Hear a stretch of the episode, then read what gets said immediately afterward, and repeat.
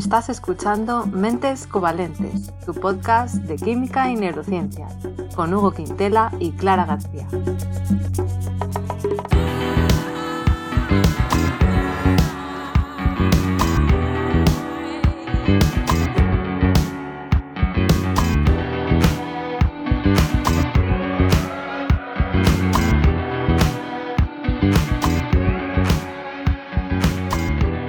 Bienvenidos al episodio 23, en el que vamos a hablar de la píldora anticonceptiva. ¿Qué tal, Hugo? ¿Cómo estás? Aquí, bajo el sol de primavera casi. ¿Y tú qué, qué bien. Sí, yo también. Estoy súper contenta de cara ya más sol y más horas de luz. El sol ayuda. Y el, el tema de hoy, bueno, el tema de hoy es muy complejo. A ver cuánto nos dura el episodio porque hay mucho que contar. Yo tengo que decir, Hugo, que cuando tú me propusiste tratar este tema, yo pensé, ¿y yo qué voy a contar? ¿no? Si de la parte de neurociencia, pues mm, no sé si va a haber algo. Pero claro, eh, claro que hay. Primero porque el cerebro tiene mucho que ver, es fundamental en la regulación del ciclo menstrual. Así que empezando por ahí.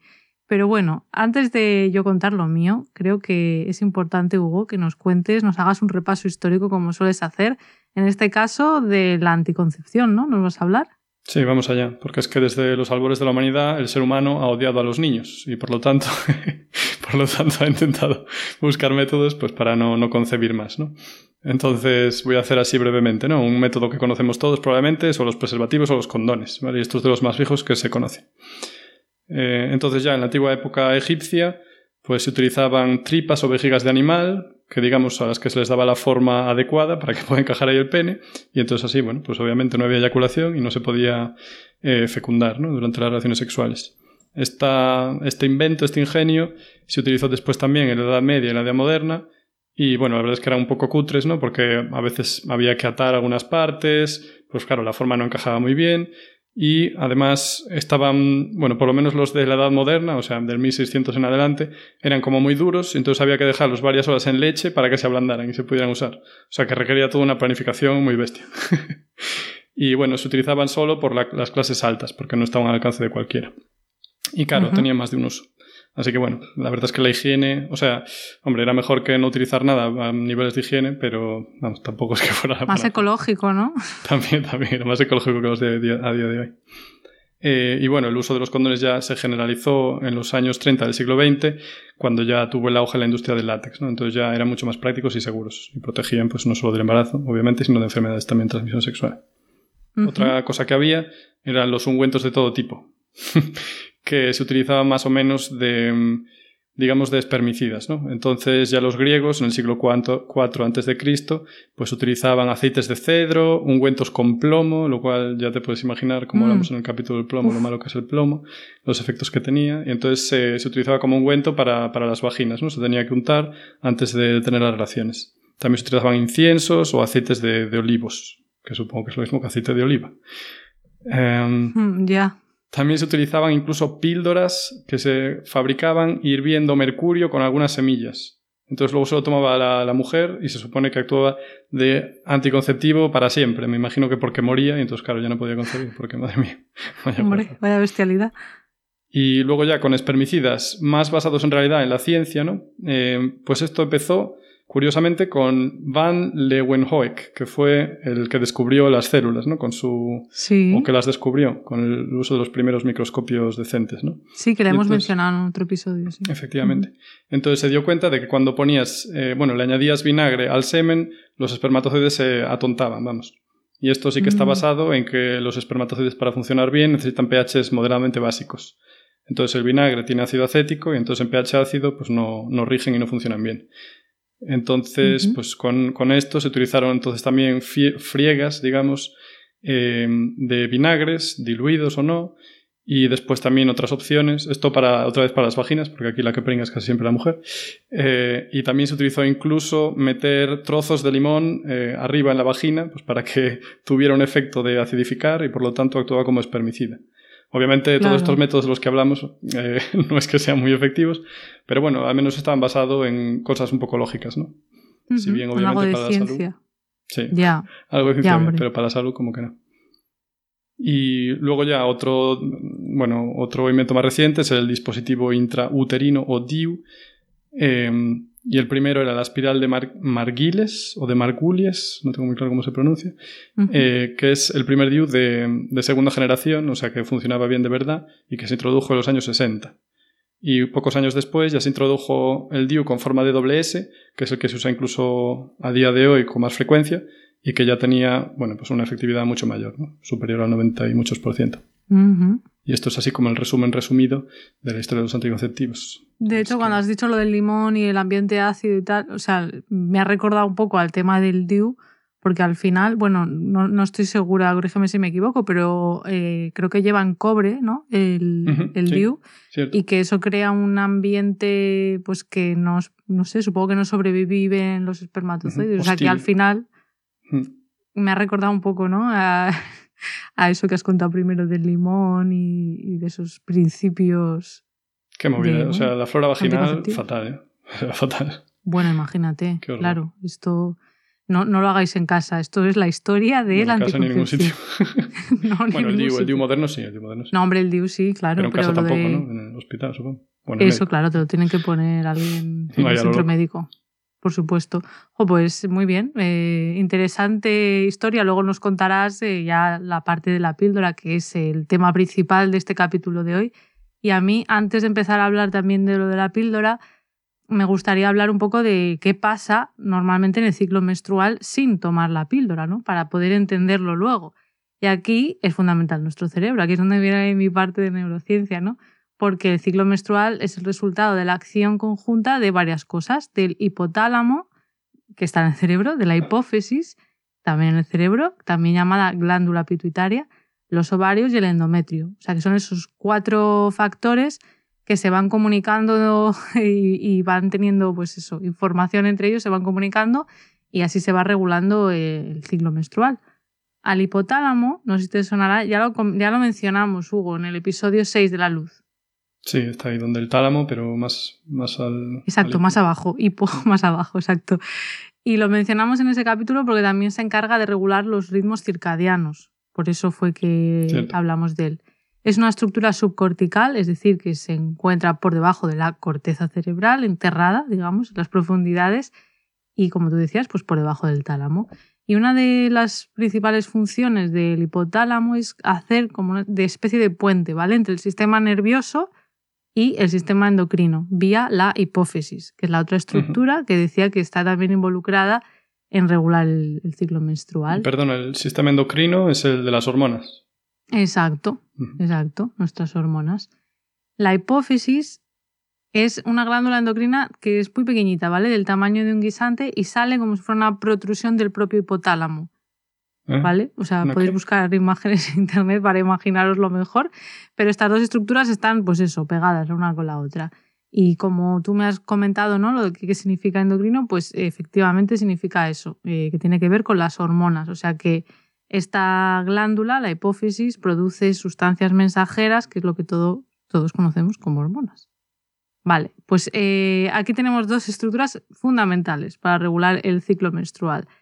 Entonces, ¿qué pasa? Pues el hipotálamo hace como si fuera de metrónomo, ¿vale? Va marcando el ritmo del ciclo menstrual a través de una hormona que se llama, aquí empiezo con los nombres, hormona, mm. ya, ya, hoy va a ser un capítulo completito, la hormona liberadora de gonadotropina. Creo que lo he dicho bien. Y esa hormona le dice a la hipófisis, que es lo que decíamos que están pegaditos, le dice a la, a la hipófisis que secrete otras hormonas, que son la hormona luteinizante, o LH por sus siglas en inglés, y la hormona folículo estimulante o FSH, también por sus siglas en inglés, y estas actúan en el ovario, ¿vale? Así que la hipófisis hace un poco como de traductora entre el hipotálamo y el ovario. Vale. Más o menos. O sea, de la Entonces, al ovario. Exacto. No voy a dar todos los detalles, ni muchísimo menos de ciclo menstrual, porque es súper complejo. Hay un montón de nombres de hormonas, de, de como feedbacks, de loops, no sé cómo decirlo esto en castellano, como de mm, ciclos. Retroalimentación. Exacto, ciclos de retroalimentación. Entonces, bueno, como no queremos mm, ocupar todo el episodio con eso, lo voy a explicar súper sencillo. También es mucho más fácil verlo de manera gráfica. Si veis algún, podéis buscarlo. De hecho, dejaremos en en la web, en las notas, alguna imagen para que veáis un poco lo que es el ciclo menstrual, porque hay muchas cosas. Pero Creo bueno, que siempre ayuda para estas cosas. ¿eh? muchísimo, porque es que esto es tan complejo, así que por audio lo vamos a simplificar mucho, ¿vale? La idea general con la que me gustaría que nos quedáramos todos es que eh, se producen, por supuesto, cambios hormonales que son cíclicos, o sea, se repiten cada mes. Entonces, tenemos dos cosas principales. Tenemos, por un lado, un ciclo ovárico, ¿vale? O sea, que ocurren una serie de cambios en el ovario que dan lugar a que los folículos vayan madurando y den lugar a ovocitos, ¿vale? Al óvulo. Y una vez al mes, pues se libera uno, que es lo que llamamos ovulación. Y las fases principales dentro de este ciclo ovárico serían la fase folicular, que es la de antes de la ovulación, o sea, mientras se va madurando ese folículo, y después la fase lútea, ¿vale? O sea, que entre ambas fases estaría la ovulación. Joder, ¿Sí? ¿y el gineceo cuándo viene? Es eso que es de Es las plantas. no me líes, Hugo. Mezclando aquí cosas. Vale, hasta aquí bien, más o menos, ¿no? El ciclo ovárico, o sea que tenemos eso, un ciclo que ocurre en el ovario. Y luego, en el útero, tenemos un ciclo de endometrial, es decir, que la- el grosor del endometrio va aumentando y luego, eh, si no hay, si no existe fecundación, Ujú. luego ocurre la menstruación. Entonces, las fases dentro del endometrio es la fase proliferativa y la fase secretora. En plan, voy a acumular ahí capas y hacerlo gordito para ver si hay un embrión Claro. y si no hay, pues es, se Para secreta. luego abrazar al óvulo fecundado ¿no? y acogerlo en el Exacto. seno uterino. Eso, exacto. Entonces están, todo eso es muy complicado. Entonces, bueno, lo importante que me gustaría como, como mensaje sencillo explicar es que a lo largo del ciclo pues varían los niveles de dos hormonas muy importantes que todavía no las he comentado, que son los estrógenos y la progesterona, ¿vale? Entonces, justo antes de que se produzca la ovulación, que es cuando se libera ese óvulo, ese ovocito, hay un pico de estrógenos, ¿vale? Justo antes. Y justo cuando ese pico cae, o sea, hace una bajada ahí en picado, pasa de tener los niveles más altos a tener los niveles más bajos, es cuando se produce la ovulación. En la fase lútea, que es la de después de ovular, después de ovular, en ese momento aumenta la progesterona, que como su nombre indica es progestación. O sea, quiere preparar todo el ambiente para que todo esté ideal para que ocurra la gestación. Y esto va a ser muy importante, perdona, para entender cómo funciona la píldora. El tema de la Claro. progesterona. Exacto, por eso cuento todo esto, pues, eh, para que luego entendamos cómo funciona la píldora. Entonces, la progesterona hace que el entorno del útero sea ideal para alojar ese ovocito si se produjera la fecundación, ¿vale? Así que bueno, eh, esto es así súper simplificado.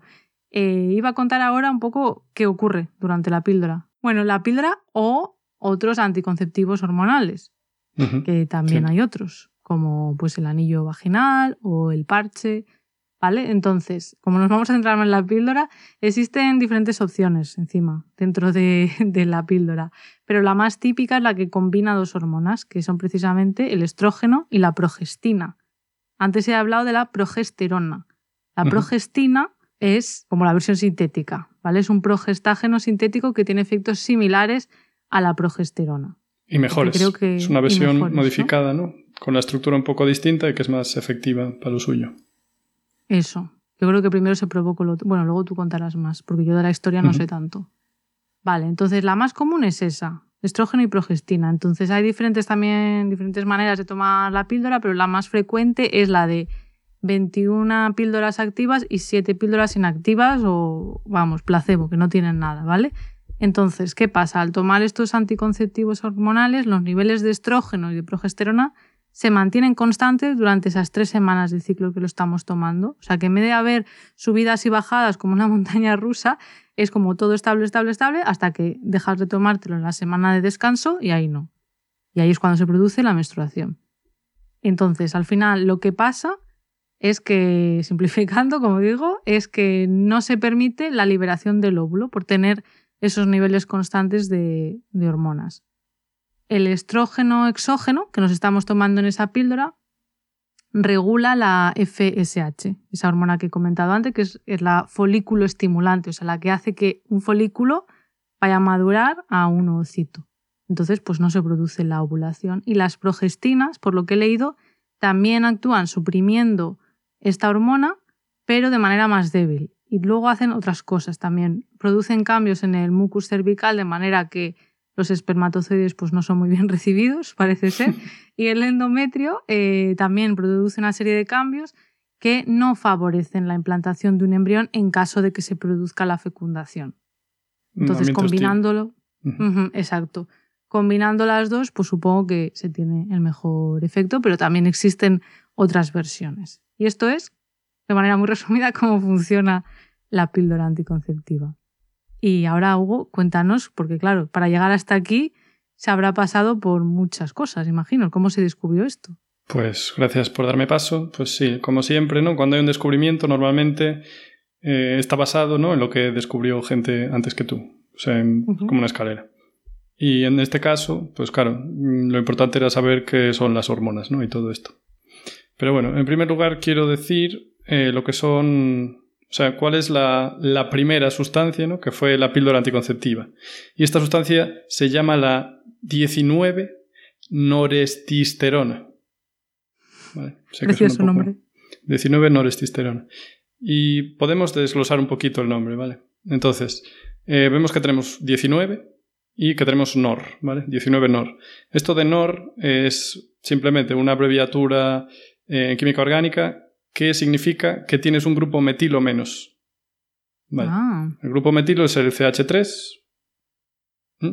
Y eh, bueno, pues el prefijo NOR es que no lo tienes. Y el 19 te dice dónde no lo tienes. Entonces, lo que te está diciendo esto es, eh, esta molécula es igual que la eh, etisterona, pero sin un metilo en la posición 19. Esto luego veremos que es importante. Vale. La posición 19 es el carbono 19. Efectivamente, sí. Gracias. Y luego, el prefijo eti en realidad viene, es como un reacortamiento del prefijo etinil, ¿vale? Porque la etisterona también se puede llamar 17 etinil testosterona. ¿Vale? Aquí ya mm. nos van sonando más las cosas por la testosterona.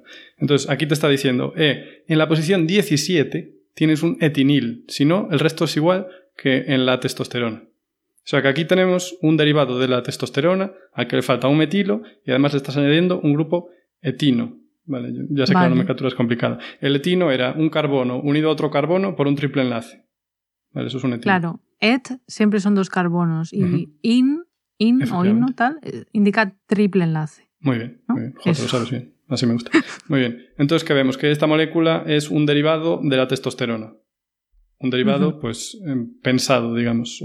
Pero bueno, entonces, eh, ¿qué es la testosterona? La testosterona es una hormona esteroidea sexual. Entonces, quizá nos interesa saber qué son los esteroides, ¿vale? Así rápidamente. Eso te iba a decir.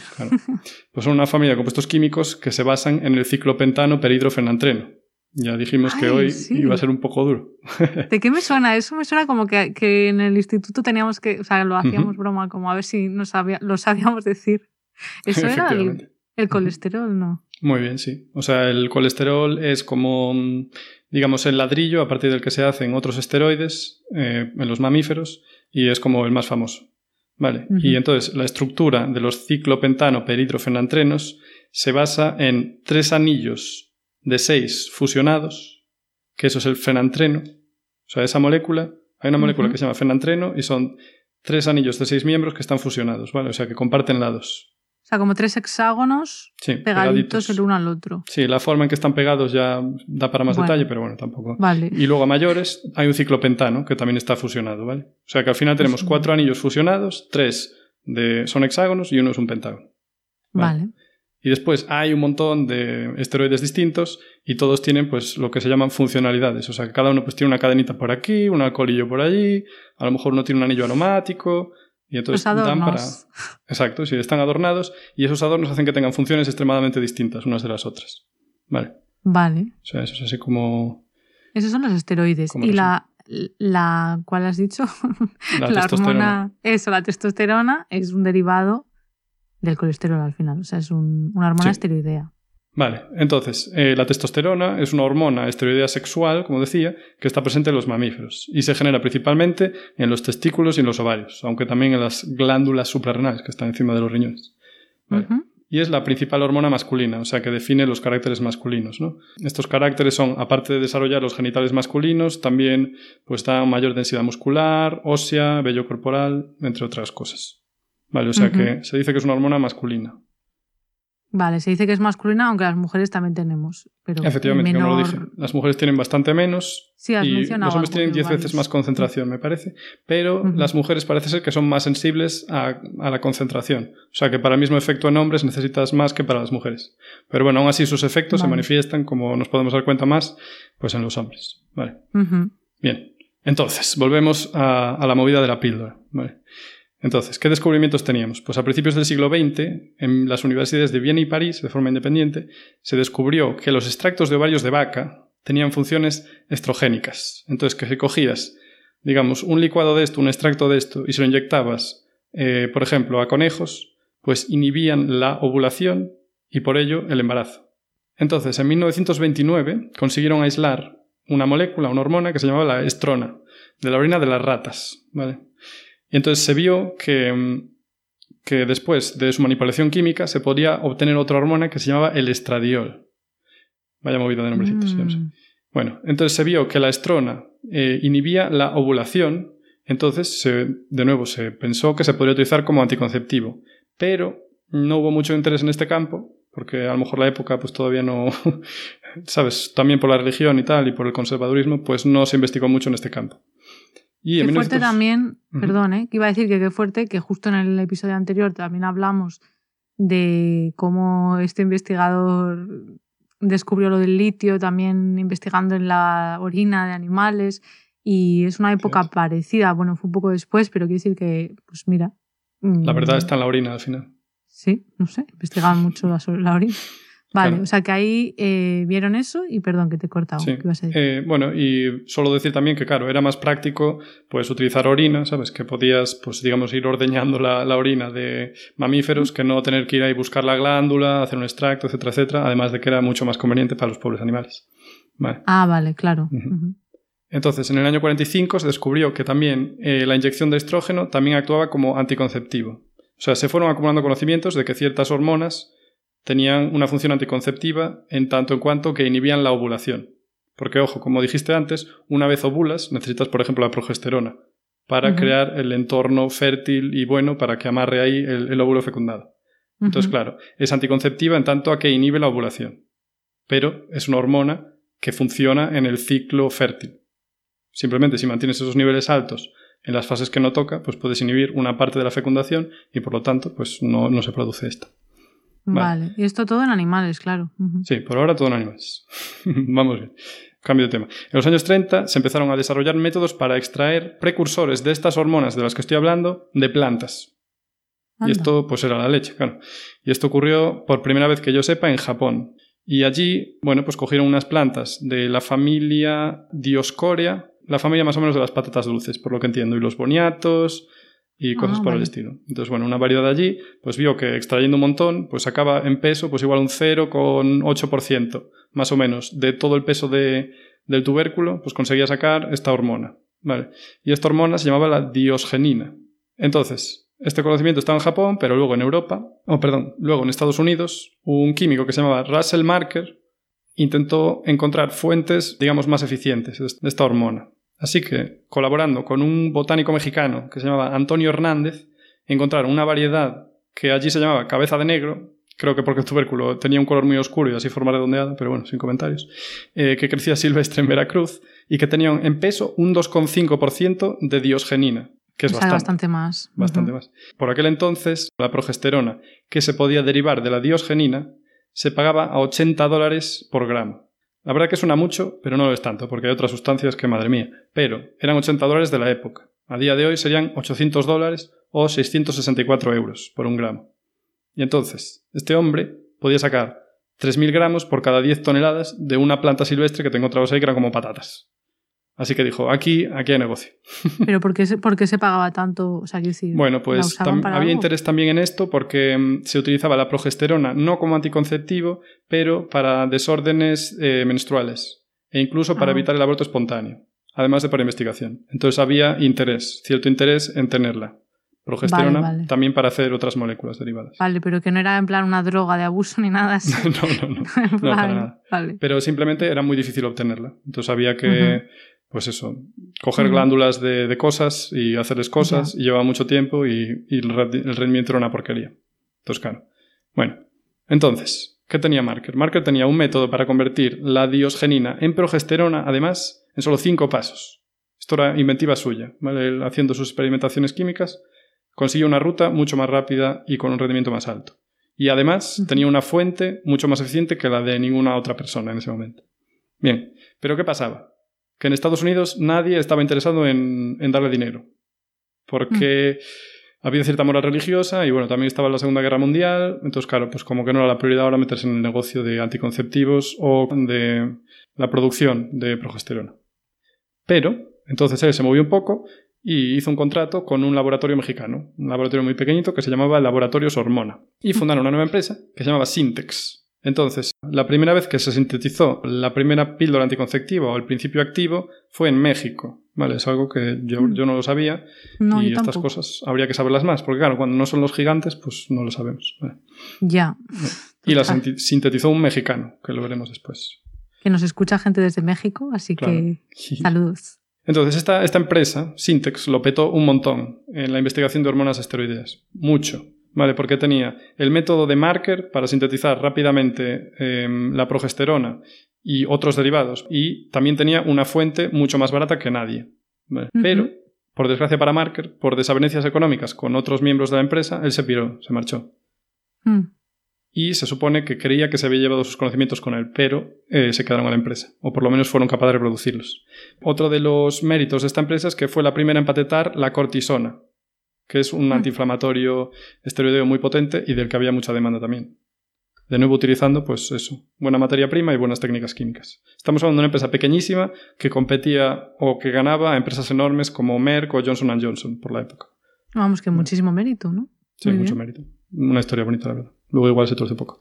Entonces, ¿qué pasa? Que esta empresa inundó el, el mercado estadounidense con hormonas esteroideas baratas. Para que comparemos, la empresa Merck necesitaba para sintetizar algunas hormonas de las que había pues mucha demanda 36 pasos y las sacaba de la bilis de buey. O sea que eso ya menudo coñazo. Y pobre buey. Vale. Sin embargo, eh, bueno, pues la empresa Syntex la podía sacar en 15 pasos partiendo de lo que llamamos ñame, o sea, de eso, de unas patatas dulces silvestres. o sea, que era mucho más rápido y barato. Mucho mejor. Pero ¿qué pasa? Syntex se quedó sin marker, entonces necesitaba, nuevos talentos. Y la verdad que, o sea, era bonito que la empresa fuera de México, pero México en la época no tenía bastante mano de obra científica y tampoco tenía universidades lo bastante especializadas. Entonces, para dirigir el cotarro de investigación, tuvieron que importar, pues, digamos, talentos extranjeros que ya estuvieran formados. Entonces, con el número uno a la espalda viene George Rosenkrantz, ¿vale? que era un químico orgánico que eh, venía de Hungría y que había estudiado en la ETH de Zúrich. Y la ETH es probablemente la mejor universidad de ciencias de Europa. O sea, que era un mm. peso bastante pesadillo. Luego, también cogieron a un refugiado austriaco, o sea, porque pensemos que estamos en los 40, o sea, en tiempos de la Segunda Guerra Mundial. Así que los tontos de los alemanes no hicieron más que matar judíos y además perdieron un montón de talento y así les fue después, claro. Y pues esto lo recogió en gran medida Estados Unidos.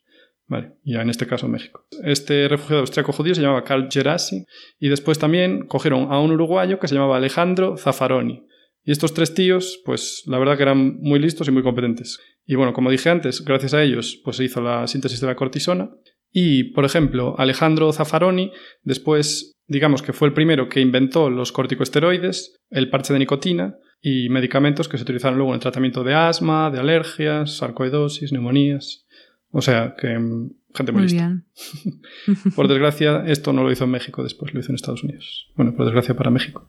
Entonces, este equipo fue el que logró sintetizar la píldora anticonceptiva, ¿vale? Entonces, ¿qué pasa? Que Geras y Rosenkrantz leyeron un artículo, que la verdad que nadie le había hecho caso, de Alemania, en el que, igual como ellos sabían alemán, pues también se nota eso, ahora que lo estoy pensando. Pero bueno, se dieron cuenta que la, la progesterona, ¿vale? Tiene un grupo metilo en la posición 19 que antes dijimos, oh, si te llamas NOR es que no lo tienes. Vale, y en este artículo no consiguieron aislar el equivalente sin metilo, pero sabían que tenían una mezcla en la que había el equivalente sin ese grupo metilo en la posición 19. Y parecía que funcionaba mejor. O sea, que a la, misma concentración que la progesterona tenía un efecto mayor de evitar la ovulación.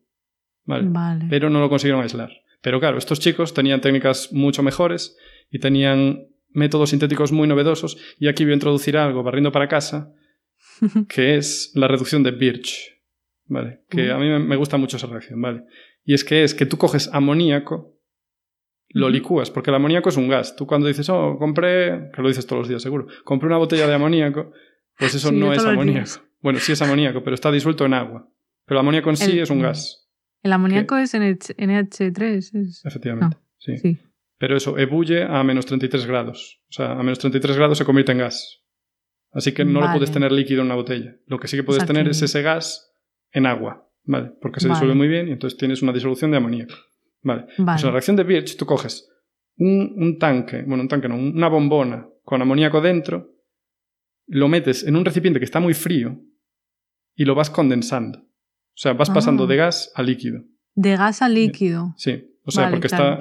Claro, estás, tienes tu, tu, frasquito de vidrio y lo tienes rodeado, las paredes, pues con un baño de acetona y hielo seco a menos 78 grados. Entonces, claro, ese aire pues se va enfriando, bueno, ese aire, ese gas se va enfriando y licúa. Entonces, poco a poco lo vas acumulando. Es que yo tenía, yo lo hice alguna vez esto, la reacción de Birch no, pero lo de licuarlo. Pero yo tenía un compañero que trabajaba a mi lado en la misma campana extractora que hacía esta reacción muy a menudo. Por desgracia, porque la reacción mola, pero es un coñazo de hacer. O sea, mola verlo, eso tienes que hacer una vez al mes, pero es un poco coñazo. La cuestión, que cuando licúas todo eso, luego le echas eh, o sodio o litio. Que mira qué bonito, porque la última vez hablamos del litio. Entonces, trocitos, le pones trocitos de litio metal y lo vas agitando. Y ese litio metal se ioniza y desprende los electrones que se quedan en disolución. O sea, ¿cómo mola eso? Los electrones se disuelven en el amoníaco líquido. O sea, es muy exótico. Entonces la disolución pasa de ser incolora a ser azul. Y cuanto más se va disolviendo ese mm. litio, se pone azul ultra intenso, súper oscuro. Y al final es como casi negro, ¿sabes? Entonces luego tú pones ahí tu molécula y la reduces con esos electrones. Digamos que esos electrones se añaden ahí. Entonces, ¿esto qué te permite hacer?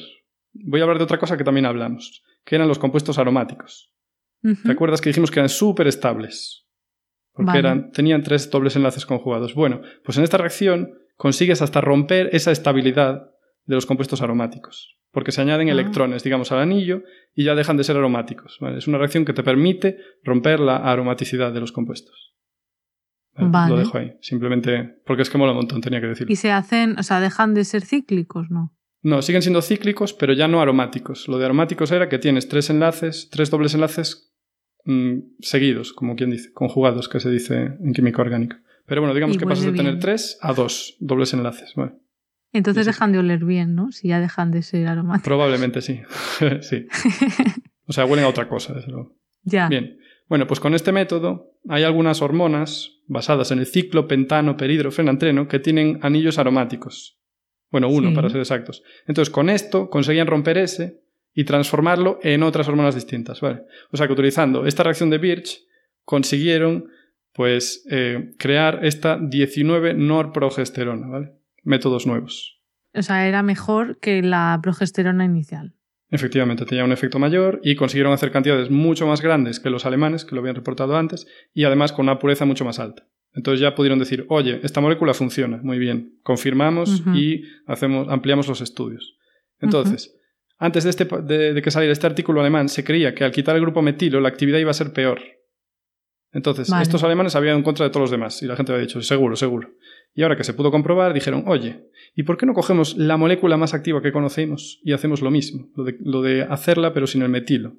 Y lo hicieron. Porque además resulta que la progesterona desmetilada, la solubilidad era una patata. Entonces tenía una actividad mucho mejor, pero era inyectable. Porque si la tomabas por vía oral, no la absorbías y no te hacía nada. O sea, no, no mm. afectaba apenas a la ovulación, tenías que inyectarla. Y obviamente esto no era práctico. Y esta gente pues quería cosas prácticas y además que les pudieran dar dinerito. Entonces, ¿Cuál era la molécula soluble que tenía cierta función que suprimía la ovulación? Pues esta era la etiniltestosterona, que es de la que hablamos antes. Vale. Y es me estoy liando, ¿eh? Perdón. No, no, pero porque son muchas cosas, normal. Vale. Pero bueno, entonces, esta etiniltestosterona también la había descubierto otro grupo, pero se habían quedado ahí. Vale. Vale. Entonces, los listos de Gerasi. Y no me acuerdo cómo se llamaba el otro. Pues lo que hicieron fue coger esta etiniltestosterona, sintetizarla con sus métodos guapos y también hacer una versión que no tuviera el metilo.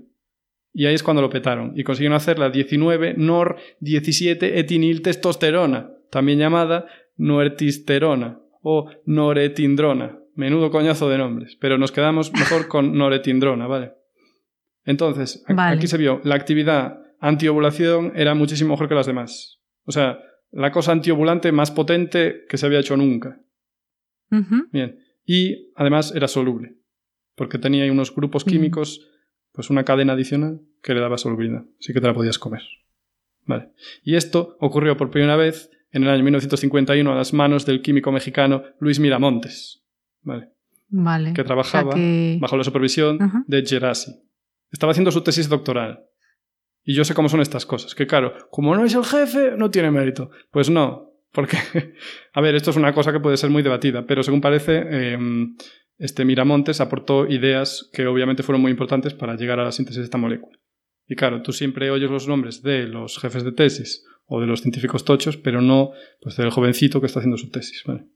Del que lo está haciendo, claro. que es lo que suele pasar, ¿no? Que los doctorandos y doctorandas están con las manos ahí en el laboratorio haciendo y a veces pues los directores eh, de tesis pues supervisan tal, pero no...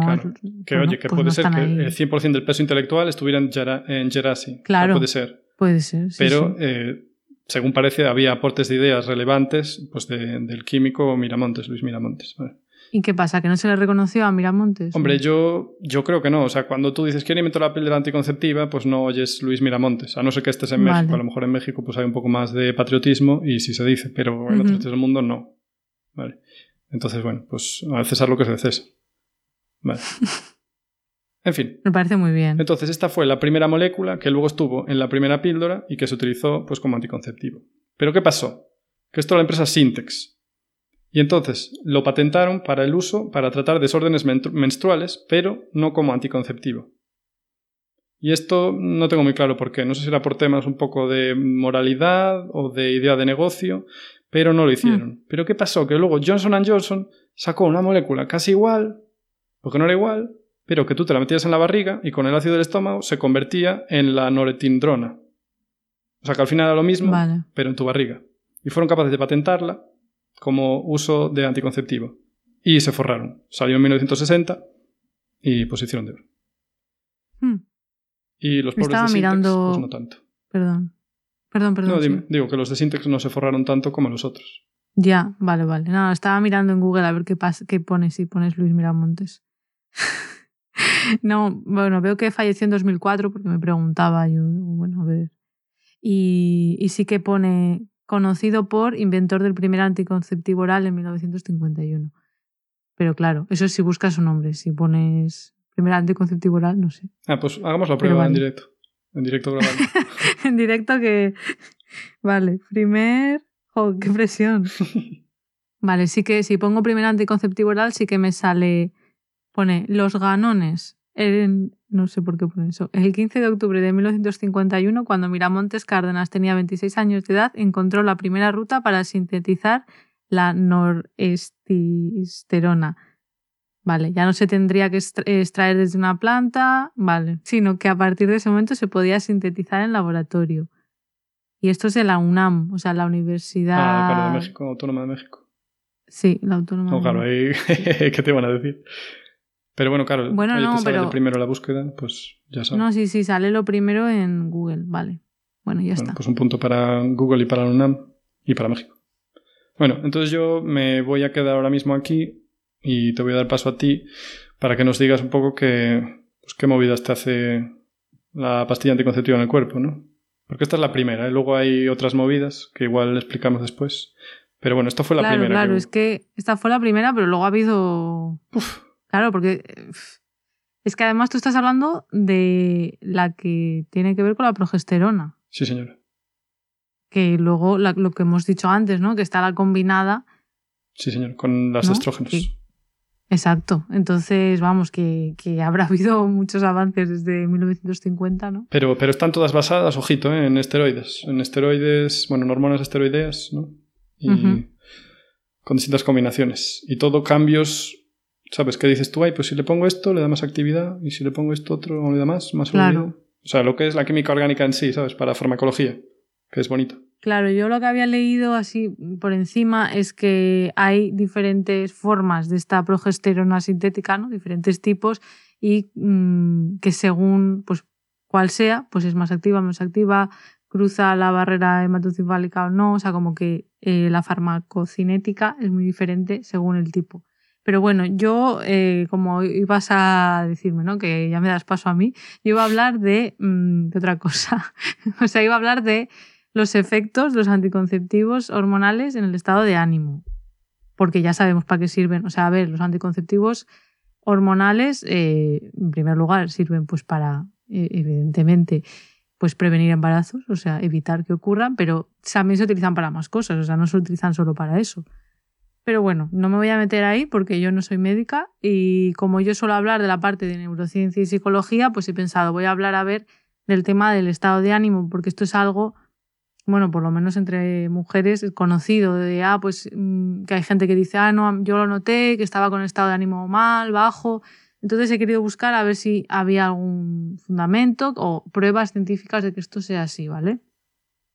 Pero también quería como pinceladas, decir algunos de los efectos secundarios de la píldora, ya que es súper importante antes de tomar esta decisión, evidentemente, consultar con un profesional de la salud y asesorarse bien de cuáles son los riesgos, los beneficios, porque mm, pues también tiene efectos secundarios bastante, bueno, a tener en cuenta, o sea, pueden, pueden llegar a ser bastante graves, no quiere decir que sea tan frecuente, pero hay que tenerlos en cuenta. Puede aumentar el riesgo de enfermedades bueno, pues que son graves al final. Eh, aumenta el riesgo de coágulos sanguíneos, de cáncer de pecho, eh, ataque cardíaco y accidente cerebrovascular, especialmente si fumas.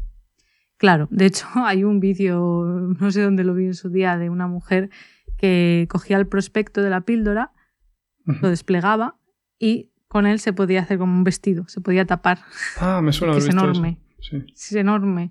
Entonces, bueno, no quiere decir, aquí no estamos dando consejos de salud, simplemente informando de cosas, ¿no? Y que luego cada una y que se informe y, y depende del caso, evidentemente. Pero bueno, yo quiero hablar de lo mío, que es la neurociencia, la psicología y del tema de los estados de ánimo. Pues bueno, hay que tener en cuenta que además de mantener los niveles de hormonas estables, que lo hemos dicho antes, ¿no? A lo largo del ciclo, pues el estrógeno cruza la barrera hematoencefálica, es la que protege el cerebro del, resto, del exterior, ¿no?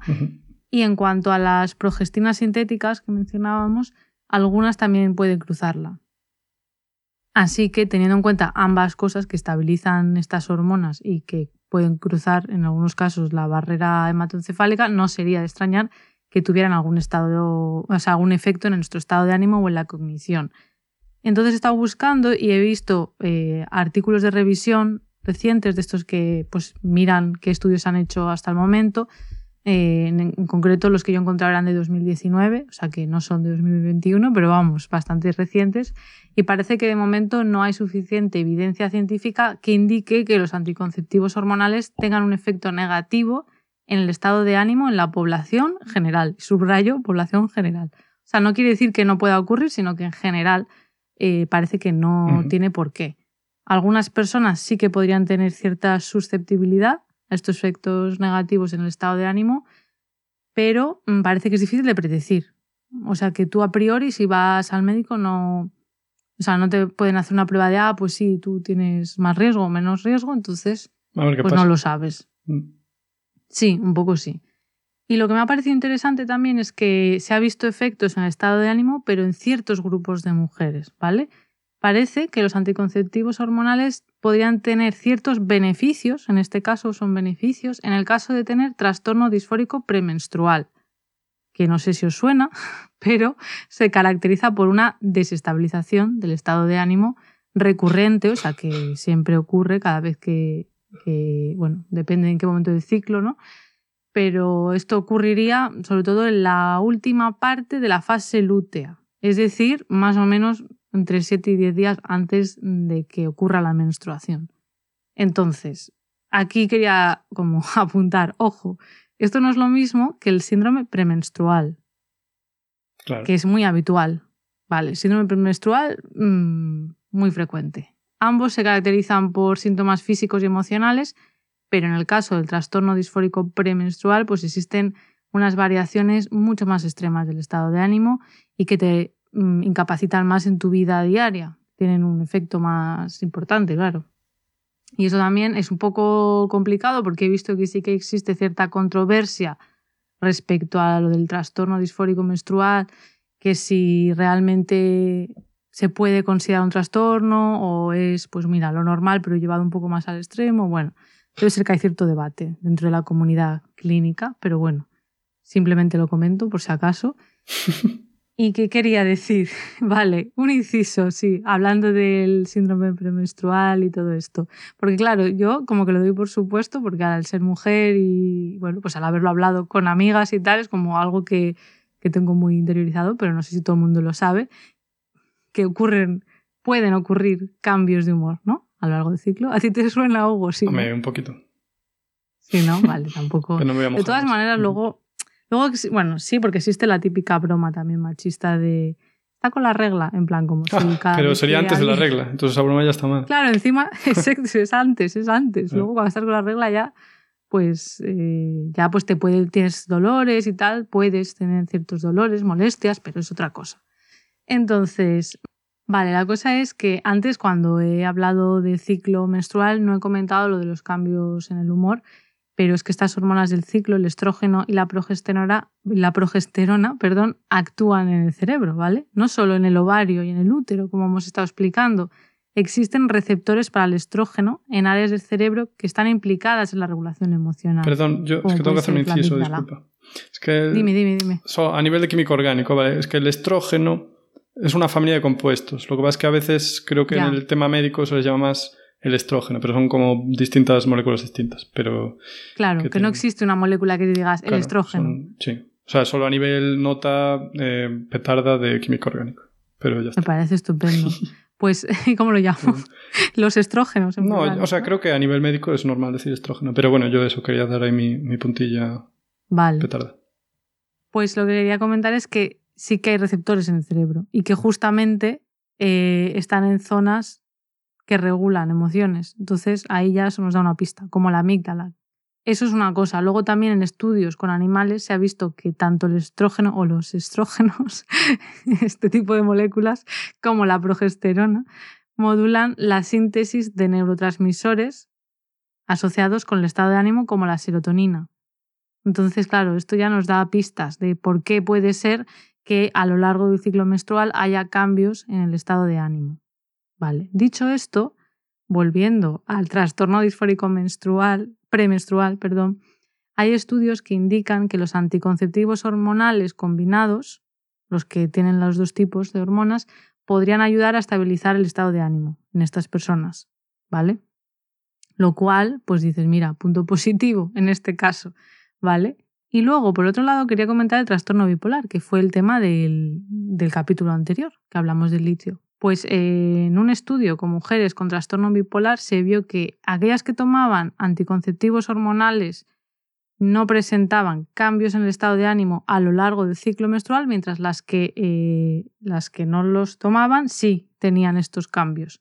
¿Vale? Entonces la cosa es que a veces el trastorno bipolar en mujeres presenta cierta sincronización con el ciclo menstrual, ¿vale? Como que ocurren a la vez esos cambios pero por lo que he leído hace falta más investigación porque también existe cierto debate sobre, sobre esto, ¿vale? O sea, si de verdad es, podría ser un subtipo de trastorno bipolar o se puede considerar una comorbilidad con, entre el trastorno bipolar y el trastorno disfórico premenstrual, pero bueno, lo que indica este estudio es que podría ayudar.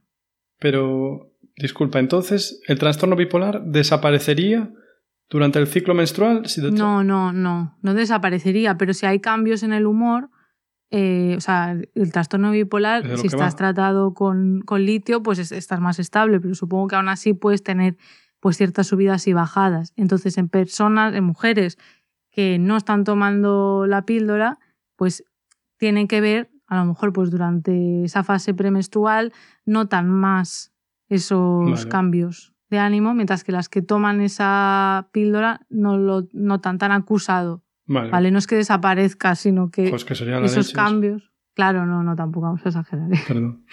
no.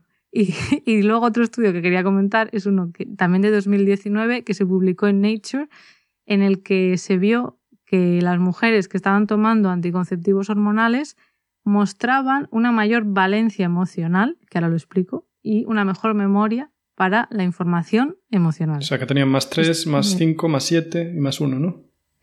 bueno, claro, para un químico la valencia es eso, ¿no? Pues, ¿Qué es esto de la valencia emocional? La valencia, eh, cuando hablamos de emociones, tendría que ver con la intensidad, el grado en el que consideramos una emoción positiva o negativa. O sea que sí, o sea, puedes decir pues eh, un 10 de positivo, ¿no? O un 5 o un menos 10. Entonces, en mujeres que estaban tomando la píldora, cuando veían imágenes de contenido emocional, ya sean positivas o negativas, o sea, positivas, pues yo que sé, un cachorrito. Bambi. De perrito. La madre de Bambi, como negativo. Y negativas, pues ya imagínate, sí. O sea, puede, bueno, suelen ser cosas bastante más fuertes, ¿no? Entonces, cuando veían estas imágenes, las, las mujeres que estaban tomando la píldora, pues las evaluaban como más positivas o más negativas que las mujeres que no estaban tomando la píldora. Mayor valencia. ¿Vale? Y también las recordaban mejor, cuanto más emocionales fueran. Vale. O sea que, bueno, no nos dice gran cosa, pero bueno, sí que nos dice algo, o sea, nos ayuda a entender, ¿no? Un poco el papel de las hormonas. Bien, o sea, parece que, que sí. O sea, parece que sí, que las hormonas y el estado de ánimo hay correlación. Sí, claro. Claro, esto y luego tengo estudios de neuroimagen. Eh, nada, te lo cuento muy pues rápido y ya te venga, Si tienes estudios de neuroimagen, los, queremos ver, claro, es que yo la neuroimagen me gusta, me gusta. Entonces, bueno, neuroimagen, cuando decimos neuroimagen puede ser diferentes técnicas, pero mm, me voy a referir a la resonancia magnética, que nos permite mirar pues, la estructura y también la actividad del cerebro. Entonces, una cosa que tenemos que tener en cuenta es que el cerebro es muy plástico. O sea, muy plástico significa muy maleable, que se adapta al ambiente, ¿no? A, pues a lo que aprendemos, a lo que vemos, a lo que vivimos, etc. Entonces, claro, mm, sabemos que las hormonas sexuales endógenas, las que tenemos mm, todas, pues afectan al cerebro. Pero sobre las hormonas sintéticas, estas, ¿no? que te tomas con anticonceptivos, pues eh, no se sabe tanto. Pero todo indicaría, teniendo en cuenta la plasticidad del cerebro y lo que hemos comentado antes de los receptores, etcétera, que podrían tener un efecto en el cerebro, sobre todo si se empiezan a tomar en la adolescencia, que es algo relativamente común, que es cuando el cerebro todavía está madurando. ¿no? Así que bueno, he encontrado un artículo de revisión de estos también que miran muchos artículos mm, a lo largo de varios años.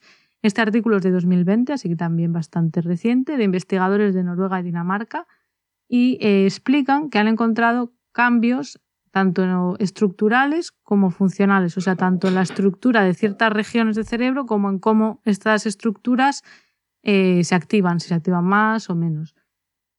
Y son estructuras que están, tienen que ver con procesamiento afectivo y cognitivo, como por ejemplo la amígdala, que ya la hemos comentado varias veces, que tiene que ver con el procesamiento de emociones, el hipocampo, la corteza prefrontal, prefrontal es que está pues hacia adelante. Ay, Dios mío. El cerebro. Que están, modificando a nuestros hijos con hormonas. Ay, Dios mío. bueno, tampoco hay que exagerar. A nuestras hijas. Quiero decir, a nuestras hijas en este caso. Y el, el giro cingulado. Estas son las que han dicho. No, el giro cingulado no. Pobre. Pero también hay que tener en cuenta que es que cualquier estudio en el que mires diferencias, eh, yo qué sé, aprendiendo palabras también puedes ver cambios en estructura, ¿sabes? Que el cerebro es muy plástico.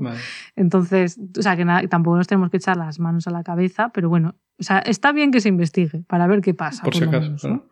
Es que, a ver, el poder humano mola bastante, piensa, lo dices tú, mira, esta hormona es así, le voy a cambiar esto de aquí a ver qué hace. Pues a ver qué pasa. Pues que claro, hmm. tener en cuenta todo lo que puede hacer ese cambio es difícil. Es que además es eso, que cualquier cosa que cambies Mm, el metabolismo es tan complejo, mm, no sé, tantas cosas que no se saben, pues bueno, pues se va viendo a lo largo del tiempo. Entonces, pues eh, hasta aquí era mi parte de neuroimagen, así que creo que nos vas a contar más cosas de... No, yo solo tengo también, como dices tú, una pincelada. Ah, vale. Una pincelada, vale. Y es que cuando Johnson Johnson, Johnson Johnson hizo sus estudios de la píldora anticonceptiva, fueron bastante poco éticos, ¿vale? Porque en Estados Unidos no tenían, digamos, grupos de mujeres adecuados porque, bueno, requería consentimiento, información, etcétera, etcétera. Entonces, y también requería mujeres sanas. Entonces, ¿qué, hicieron? Acabaron yéndose a Puerto Rico, que era una colonia y sigue siendo una colonia pues, de los Estados Unidos. Y allí cogieron a unas 1.500 mujeres pobres a las que pues, no se les dio las, informaciones adecuadas de los riesgos de tratamiento y se les dio pues, los test ¿no? de las hormonas. Y el problema es que en las primeras versiones de la píldora anticonceptiva la cantidad de hormonas era mucho más alta que en las posteriores, porque se fue viendo que no era necesario dar tanto. Entonces, según parece, además de que no se les dio ningún tipo de compensación económica, un 22% de las mujeres que participaron en los estudios eh, los abandonó porque tenían efectos secundarios adversos pues fuertes, ¿no? Eh, durante los test murieron tres mujeres, pero eh, como no se les hizo autopsia, no se sabe si tenía algo que ver con el tratamiento o no. Y, Madre mía. Pues eso. Pero esto, claro. bueno, evidentemente. Desde entonces se cambiaron las regulaciones, ¿no? Para que no se pudieran hacer estas cosas más, pero bueno, para que veamos que el progreso mal llevado, pues tiene víctimas, ¿no? ¿Y esto en qué época? En los finales de los 50, principios del 60, porque empezó, pues eso, a comercializarse en el 60, así que, pues eso, 58, 59. Y, y nada, eso, que como dijiste, otro, un apunte final, ¿no? Que eso, que a día de hoy las píldoras anticonceptivas no llevan solo la molécula noretindrona, eh, sino que, bueno, que son mezclas, ¿no? La mayoría son mezclas de distintas hormonas que tienen distintas funciones y que se adaptan, bueno, la mayoría de ellas son, digamos, con estructuras pensadas, o bueno, al menos generadas artificialmente, y son sintéticas. Y que las utilizan más de 100 millones de mujeres en el mundo y que ofrecen una eficacia del 99,9% contra el embarazo. Así que, oye, en ese aspecto, éxito. Y ya está. Hmm. Esa era mi pinceladilla mis pinceladillas. Pues respecto a lo de la eficacia que comentas, Hugo, mm, justamente estaba viendo antes que en algunas páginas, por ejemplo, en una que se llama My bueno, está en inglés, mycontraception.com, eh, hablan de la eficacia con el típico uso de cualquier anticonceptivo y con el uso ideal. Entonces, la píldora, por ejemplo, en este caso, consideran que tiene un 91% de eficacia con el uso típico, pero si luego vas al perfecto, pues sí que sería un 99%. Esto pues supongo que tiene en cuenta que se te puede olvidar, claro, te la tienes que tomar bien todos los días. si te la olvidas o si tienes algún problema gastrointestinal y tienes diarrea o vómitos o cosas así, pues puede perder su eficacia. Mm, Entonces, buen apunte, vale. Sí, me sí, porque acordarte siempre, ¿no? Además el margen horario, el que hay que tomarla y todo esto, ¿no? Es un poco estricto. Ya, eso ya no sé, pero bueno, esto es informarse muy bien, porque lo que hemos comentado ha sido todo, pues, eh, bueno, curiosidades científicas y tal, pero si alguien quiere como consejo médico tiene que informarse bien, ¿no? Porque hay muchas opciones, no sé. No sé si quieres decir tú algo más de este tema. Bueno, pues eso, solo remarcar que a día de hoy eh, la noretindrona no es más que una entre quizá cientos de distintas hormonas y derivados de hormonas que contienen las píldoras anticonceptivas de hoy en día. la noretindrona fue la pionera y después de esa pues hicieron otros diseños y se mezclan otras hormonas que pueden ser pues eso o bien progesteronas o bien estrógenos, ¿vale? que son dos tipos distintos de hormonas que están relacionadas pues esto con la fertilidad y, y que muchos besos a todos. sí, y que eso, lo hemos, nos hemos centrado en la píldora, pero luego están que si el parche, que si el DIU, que tú también lo has comentado. Pero bueno, el DIU eh, puede ser también no hormonal, o sea que hay, bueno, no sé. Sí, encontrad vuestra forma favorita. y bueno, pues ya está. Hasta aquí el episodio de hoy, ¿no? Eh, ya sabéis que podéis encontrar las notas de, bueno, las referencias que hemos usado en nuestra web en podcastidae.com, que bueno, Podcastidae es la red de podcast a la que pertenecemos. Y luego ya si queréis apoyarnos, pues podéis darle al botón de suscribirse desde vuestro reproductor favorito. También darle a me gusta o dejarnos comentarios, que intentamos, si los vemos y tal, responder si hay alguna duda. En redes también nos podéis escribir. En Twitter estamos como arroba covalmentes y en Instagram y Facebook estamos como mentes covalentes. Y Nunca hago yo promoción de mi canal, así que voy a aprovechar, Hugo, si me dejas. Pues sí. yo tengo un canal de YouTube. claro, un poco de spam. En mi canal de YouTube, en Cerebrotes, podéis encontrar más bueno, información sobre temas relacionados con neurociencia y psicología. Hasta la próxima. Nabur.